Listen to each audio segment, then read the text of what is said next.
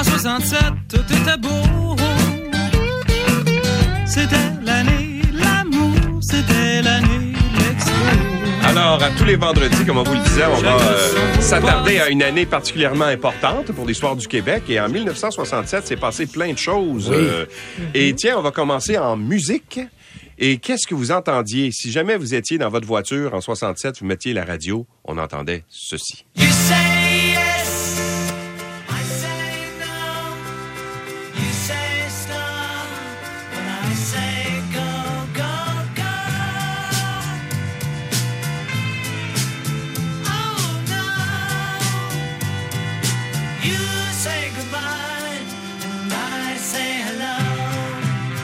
Alors, en André, on reconnaît bien sûr les Beatles. Hello, Goodbye, c'était la chanson la plus populaire en 67, ça? Ben à l'international, ça c'est certain. Ouais. Euh, les Beatles, c'était partout. C'était au Québec, c'était au Canada, c'était à l'international. C'est le moment où ils sont devenus extrêmement populaires. C'est Ouais. leurs années évidemment fortes. Paul McCartney est à la tête de cette chanson-là. Il l'a composée. Semble-t-il que John Lennon, lui, a dit bof, je l'aime pas vraiment. Ah ouais? Euh, T'es un peu insignifiante. Ça veut pas dire grand-chose. L'exercice qu'on avait fait, c'est que Paul McCartney voulait écrire une nouvelle chanson. Il a Ouais. dit à son ami Alistair Taylor, qu'est-ce qu'on fait après-midi? On compose une tune. C'est ça Ok. qui est arrivé. Ok. Il dit, ce qu'on va faire, c'est que je vais lancer des mots et tu vas me dire ton, le contraire, ce à quoi tu penses. Donc là, on est arrivé. Black, white. On a dit, bon, la terre, le ciel.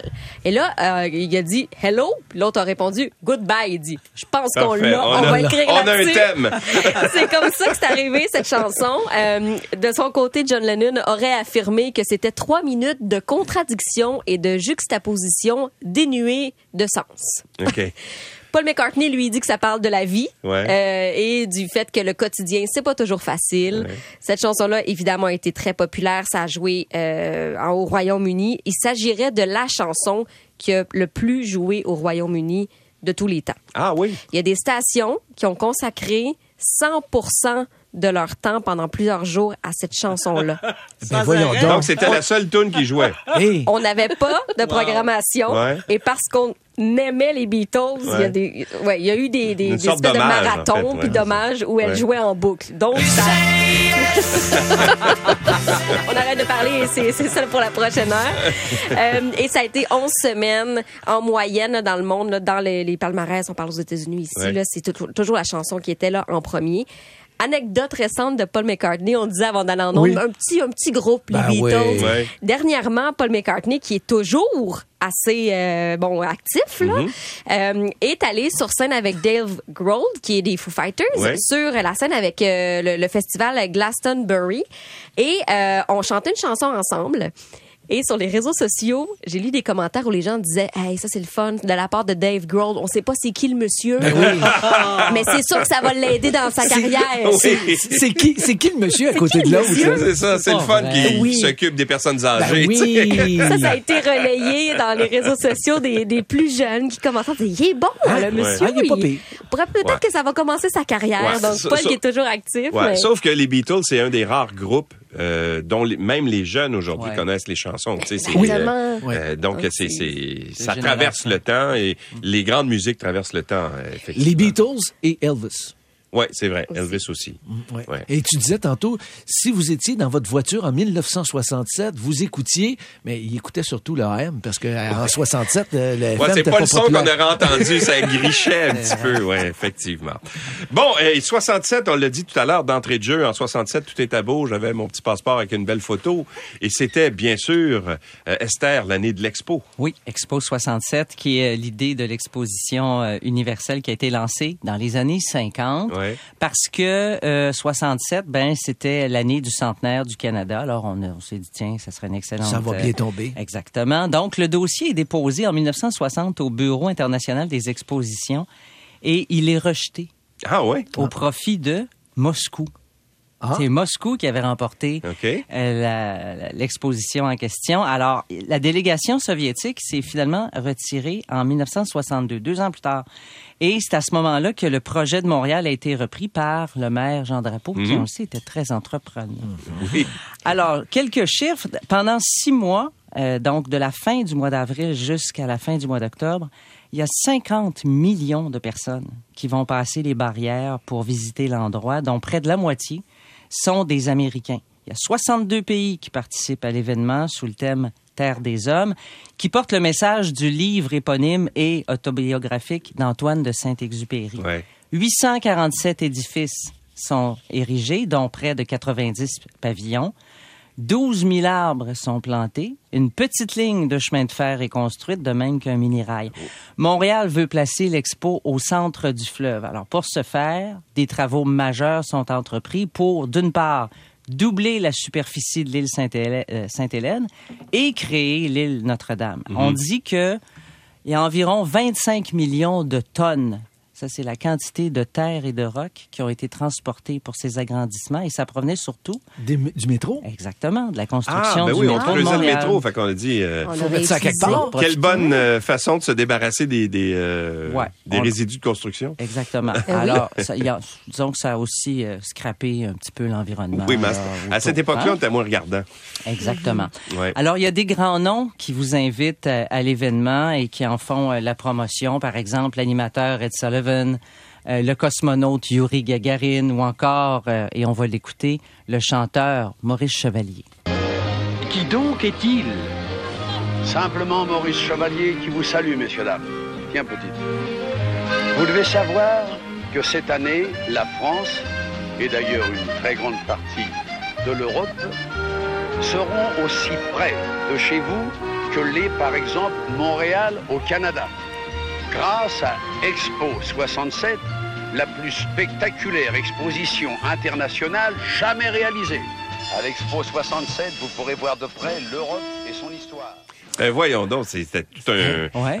À c'était l'époque. Maurice Chevalier, c'était Hey, une méga star. Là. Absolument. Ouais. Alors, le jour de l'inauguration, le 27 avril, il y a 7000 invités et sont présents les employés du site qui n'auront pas le temps ensuite hein, de, Oui, donc, de qui sont visiter. là. Ouais. Et euh, parmi les, disons, les gens euh, haut placés, il y a la veuve d'Antoine de Saint-Exupéry qui Ah. est présente. Alors, le premier jour, on enregistre plus de 400 000 visiteurs. Le second, c'est un record qui est atteint.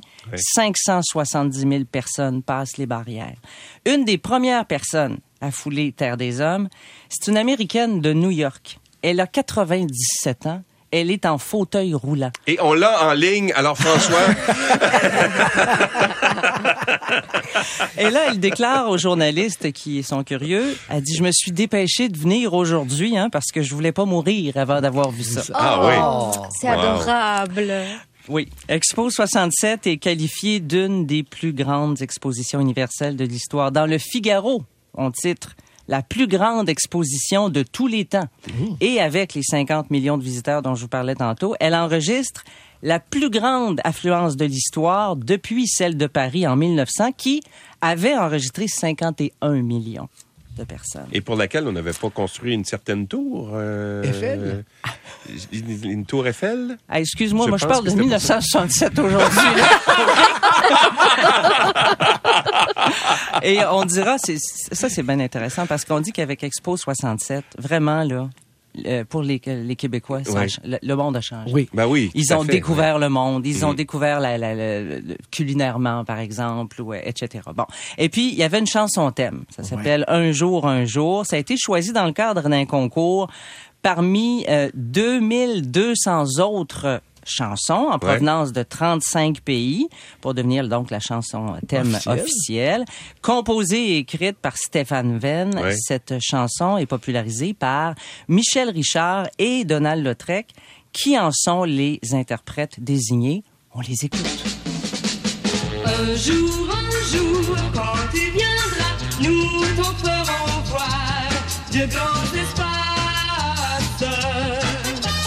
Un jour,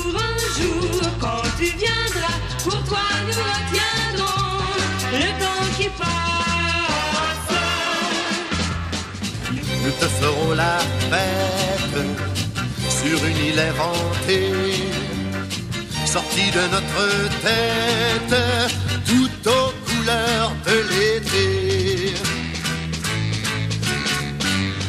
Un jour, un jour, quand tu viendras, nous t'en ferons voir de grands espaces. Le dernier que vous avez entendu, c'était Ouais. Stéphane Rennes. Ah oui? Ouais. OK. Mais quelle, mais quelle Hey. belle chanson quand Oui. même. La Oui, il y avait- mélodie. euh, Il y avait ouais. même une chanson pour la ronde. Oui, oui. Oui. Euh, oui, nous irons à la ronde. C'est ça, Euh, exactement. je la Oui, oui, nous irons euh, à la ronde, Oui, c'est ça. la ronde, la ronde. Oui, nous irons à la ronde, la ronde de l'expo. Non, mais c'est vrai, on la Hein? savait tous par cœur. Voilà, exactement. Et ça n'a pas marqué nos vies, on s'en rappelle encore Non, c'est maintenant. ça. Voilà. Et ben restons dans le même euh, dans le même thème parce que euh, justement en septembre 1966, le premier ministre du Québec à l'époque est Daniel Johnson, nouvellement élu, il avait euh, Jean Lesage euh, du Parti euh, libéral. Et donc lui ben il voit ça arriver Expo 67, alors il dit on va inviter les grands de ce monde. Alors, il avait invité des chefs d'État, entre autres, le président Johnson est venu pendant Expo 67 pour venir visiter le pavillon des États-Unis, qui est encore là d'ailleurs, la grosse, la grosse boule, c'est le pavillon des États-Unis de 1967, mais il invite surtout un certain général qui s'appelle le général de Gaulle. Alors, il invite à venir au Québec en 1967 dans le cadre de l'exposition universelle de Montréal. Et de Gaulle reçoit aussi une autre invitation à l'époque de Lester B. Pearson pour venir visiter le Canada dans le cadre du centième anniversaire de, de la Fédération. Alors, euh, en février 67, le général de Gaulle répond favorablement à l'invitation de Daniel Johnson. Mais il veut pas ben ben venir euh, rencontrer Lester B. Pearson. Ça y tente pas. Ça ne tente pas ben ben de le rencontrer. Alors, le problème avec cette euh, visite-là, c'est que, évidemment, là, on est à l'ère de l'aviation. La France avait le, le- le Caravelle, euh, l'avion à réaction, première action, avion à réaction fabriqué par les Français pour les vols commerciaux. Et c'était l'avion du président. Donc, il aurait pu venir en avion, traverser la- l'Atlantique. Mais si tu traverses l'Atlantique en avion, le protocole fait en sorte que, normalement, il aurait dû atterrir à Ottawa, Oh. où il aurait été accueilli par, évidemment, le chef de l'État, Lester B. Pearson, à l'époque. Mais De Gaulle, il veut pas ça. Lui, il veut répondre à l'invitation de Daniel Johnson. Alors, ce qu'il fait, c'est que le 15 juillet 1967, il s'embarque à bord du croiseur Colbert, qui est un, bateau, euh, navire euh, de guerre français, parce que, en embarquant à bord du Colbert, Il n'y a pas besoin d'aller à ben, Ottawa. tu peux pas te rendre à Ottawa. Alors, tu es obligé d'arrêter à Québec. Ouais. Alors, il arrive à Québec le 23 juillet avec euh, toute une délégation française allant au Foulon. Et là, euh, sur le quai, le président français est attendu par euh, le gouverneur général du Canada, euh, Roland Mitchner à l'époque, mais par le premier ministre Daniel Johnson. Il s'ensuit une série de discours. Il va à la Citadelle faire un discours. Il va à Sainte-Anne-de-Beaupré aussi faire un discours. Et le lendemain, jour très important, le 24 juillet 1967, ils s'embarquent à bord d'une voiture avec Daniel Johnson et ils partent de Québec et ils s'en viennent vers Montréal euh, sur le chemin du roi. Et là, ils arrêtent à peu près partout dans toutes les villes principales euh, qui euh, croisent sur leur route et à chaque fois, le président de Gaulle fait un discours, puis plus ça va, plus le discours est patriotique. Oh. Et à un moment donné, 19h30 en soirée, ils arrivent à l'hôtel de ville de, De Montréal, Montréal. où euh, les attend bien sûr le maire Jean Drapeau. Et là, le maire Drapeau, euh, il n'est pas prévu que le général de Gaulle, parce que les autres, ils ont été au courant de ce qui s'est passé durant tout le trajet là, en s'en venant. Là. Et à chaque fois, les discours patriotiques, puis euh, alors euh, euh, le, le maire Drapeau veut pas qu'il y ait d'incident euh, diplomatique et donc il veut pas qu'il prenne le- la, la parole le général de Gaulle. Sauf que le général de Gaulle insiste. Il y a 15 000 personnes qui l'attendent sur le, le- le- le- le- Devant le au- balcon. devant, devant le balcon de l'hôtel de ville. Et là, il insiste. On met un micro. Le général de Gaulle s'en va au micro et il dit ceci. Je vais vous confier un secret que vous ne répéterez pas.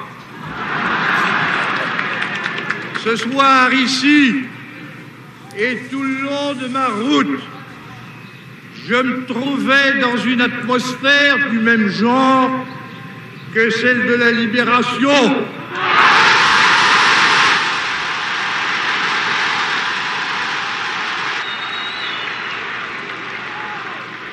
La France entière sait, voit, entend ce qui se passe ici. Et je puis vous dire qu'elle en vaudra mieux. Vive Montréal, vive le Québec, Vive le Québec libre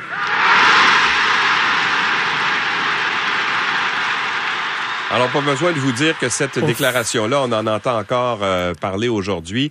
Ça avait mis en beau fusil Lester B. Pearson, qui était euh, vraiment... euh, déjà qu'il y avait une première offense qui lui avait été faite, mais là, il était vraiment fâché contre le général de Gaulle. Général de Gaulle qui devait se rendre par la suite à Ottawa euh, le lendemain pour prendre son avion à Ottawa et revenir en avion vers la France. Mais là, Lester B. Pearson est en beau maudit après. Et donc, ce que fait le général de Gaulle, c'est qu'il se rend effectivement euh, à Expo 67, visiter bien sûr les lieux et le pavillon euh, de la, La France. France.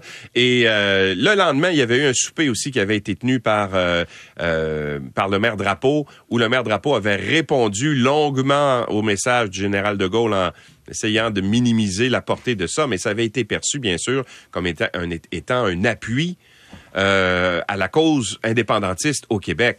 Et donc, euh, ça avait, euh, ça, ça avait choqué beaucoup la classe politique fédéraliste à l'époque. Et on s'est longtemps demandé si il était véritablement conscient de ce que- disait, le général de Gaulle. Or, il l'était. Il y a des écrits maintenant qui démontrent. Il y a un excellent livre d'ailleurs qui euh, euh, s'appelle, euh, bon, ça, ça fait référence au, au Colbert, justement, le voyage sur le Colbert quand il s'en vient ici. Tout ça était prémédité de la part du général de Gaulle. Le, le lendemain, il reprend l'avion.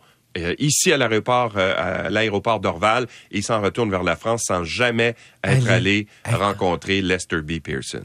Alors, ça a mis un froid dans les, euh, les, euh, les relations entre le, le- la France et le Canada pendant un certain temps. Et ça a surtout avivé une certaine flamme souverainiste au Québec qui s'est mis à y croire à un moment donné. Et on y reviendra un peu plus tard dans euh, cette, euh, cette, euh, cette série euh, d'événements qui sont passés en 67. Donne-moi 30 secondes. Je vais te raconter, moi, ma grand-mère, qui avait été institutrice, Ouais. et etc., évidemment, ça fait longtemps, elle était très choquée. Était très choquée, de, mais pas De parce cette que... déclaration-là? Oui, mais pas, pas dans le contexte. Pas du tout dans ce contexte-là. Elle était choquée parce qu'elle disait, la France, ils nous ont abandonnés. Ah, Ah oui. OK, ouais. Ah, ah. fait que c'est comme euh, minute là, tu te prends pour qui toi là aujourd'hui venir relancer ça comme si tu avais quelque chose à dire alors que vous nous avez laissé euh, Ouais. vous avez planté là avec les Anglais. Ouais. Bon, des tranches de vie. euh, Ben non, mais c'est ça, mais la perception Oui. a été, ça a été euh, euh, évidemment euh, les gens étaient en liesse là, quand on a entendu le message de De Gaulle, mais c'est vrai qu'il y avait eu euh, une différente connotation à ça selon la perception si on était fédéraliste, souverainiste, etc. Alors ça avait ça avait été un moment évidemment très marquant de cet été 1967. Et si vous aimiez le sport en 67,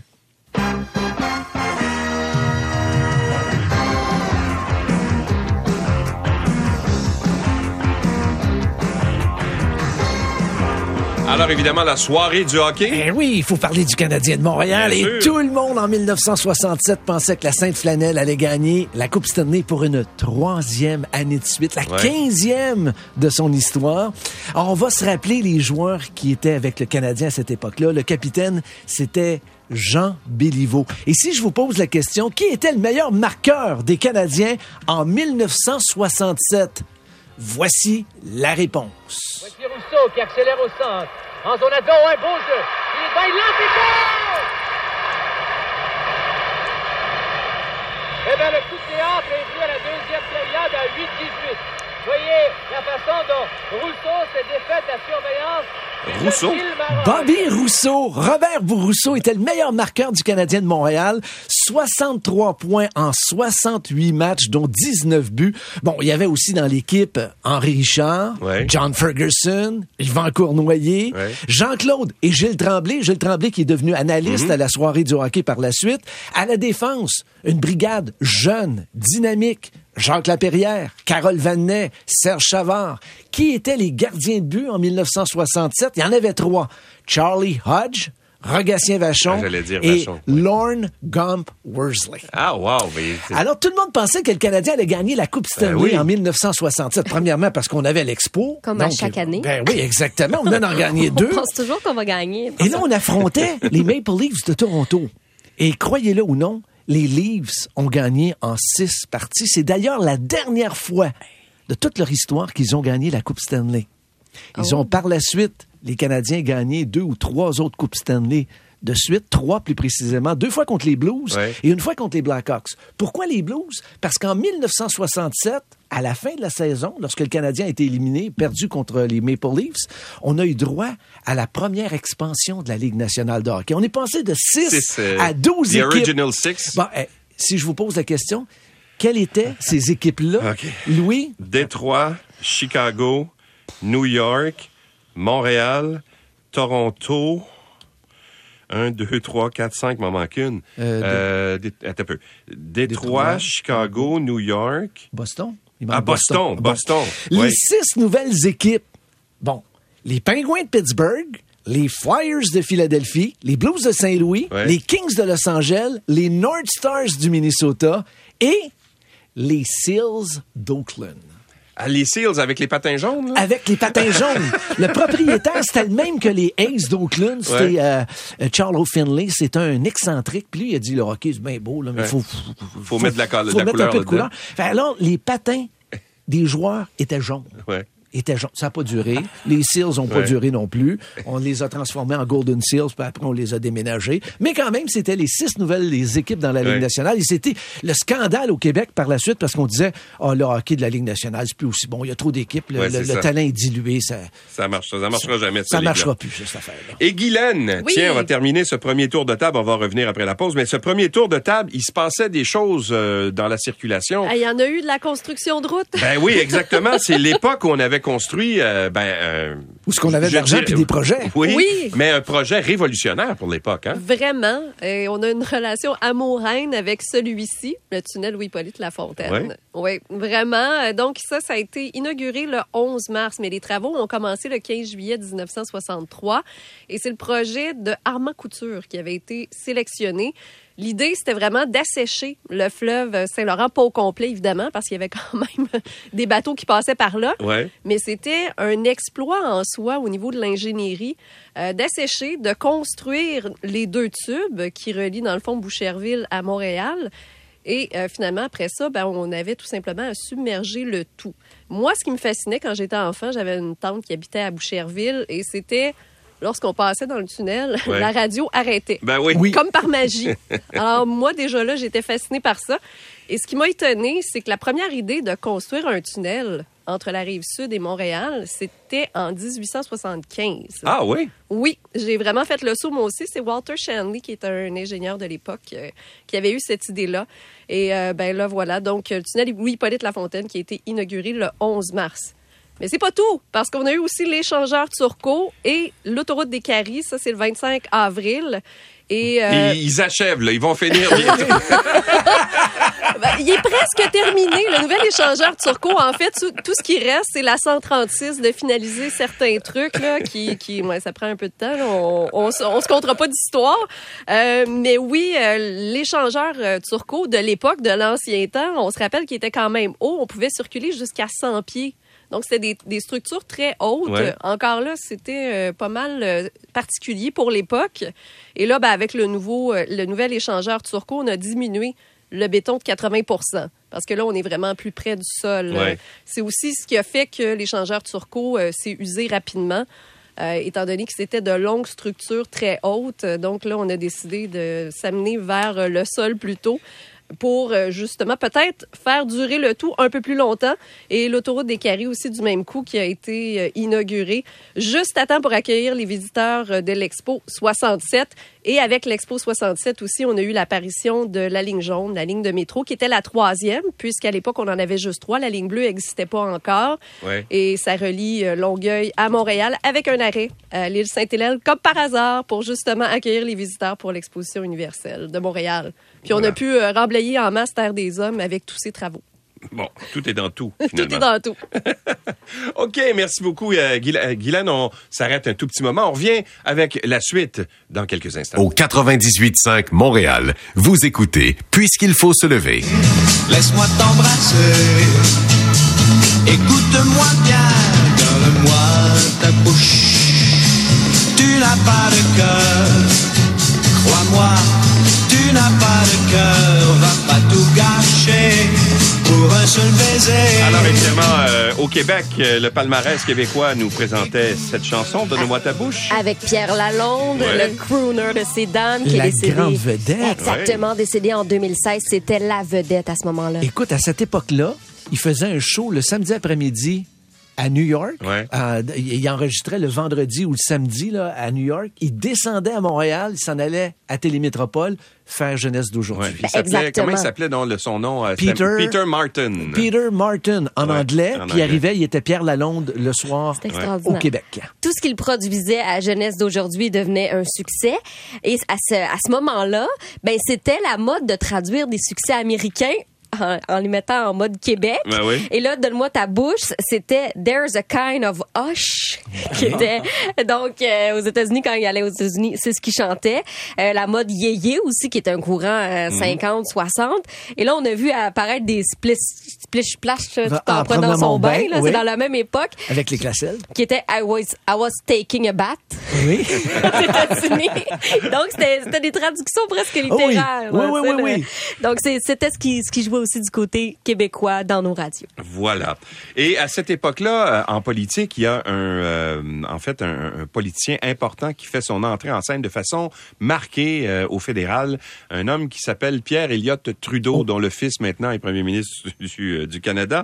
Et à l'époque, Pierre Elliott Trudeau n'est pas euh, n'est pas premier ministre. Il est euh, ministre de la Justice dans le gouvernement de Lester B. Pearson. Et euh, justement. On a beaucoup parlé de son entrée en politique parce que il était comme une espèce de, à l'époque, de, de, vent de re- renouveau sur le système de justice. Il avait amené un, bill qu'on avait appelé le bill omnibus de, de Pierre Trudeau où on voulait un peu dépoussiérer le code criminel pour enlever des affaires qui étaient un petit peu étranges. On voulait faire en sorte d'enlever des barrières pour l'avortement à l'époque. On n'est pas rendu à la limite qu'on est maintenant, là, ça s'est fait progressivement. On voulait aussi faciliter les- la loi sur le divorce pour qu'on puisse divorcer plus facilement. Et surtout, on voulait essayer de décriminaliser l'homosexualité, oui. qui était un crime à l'époque. D'ailleurs, le dernier euh, Canadien à avoir été euh, condamné pour crime sexuel parce qu'il était homosexuel, c'est un homme s'appelait euh, George Clippert, qui euh, donc est mort en 1996 et qui avait été arrêté, lui, pour grossière indécence en raison de son homosexualité. Et quand Pierre Trudeau arrive, à un moment donné, là, il dit, il présente son bill omnibus, justement, ou sa loi qui allège certaines dispositions du, du code criminel. Et interrogé en anglais, vous allez quand même comprendre, il fait cette, cette phrase célèbre.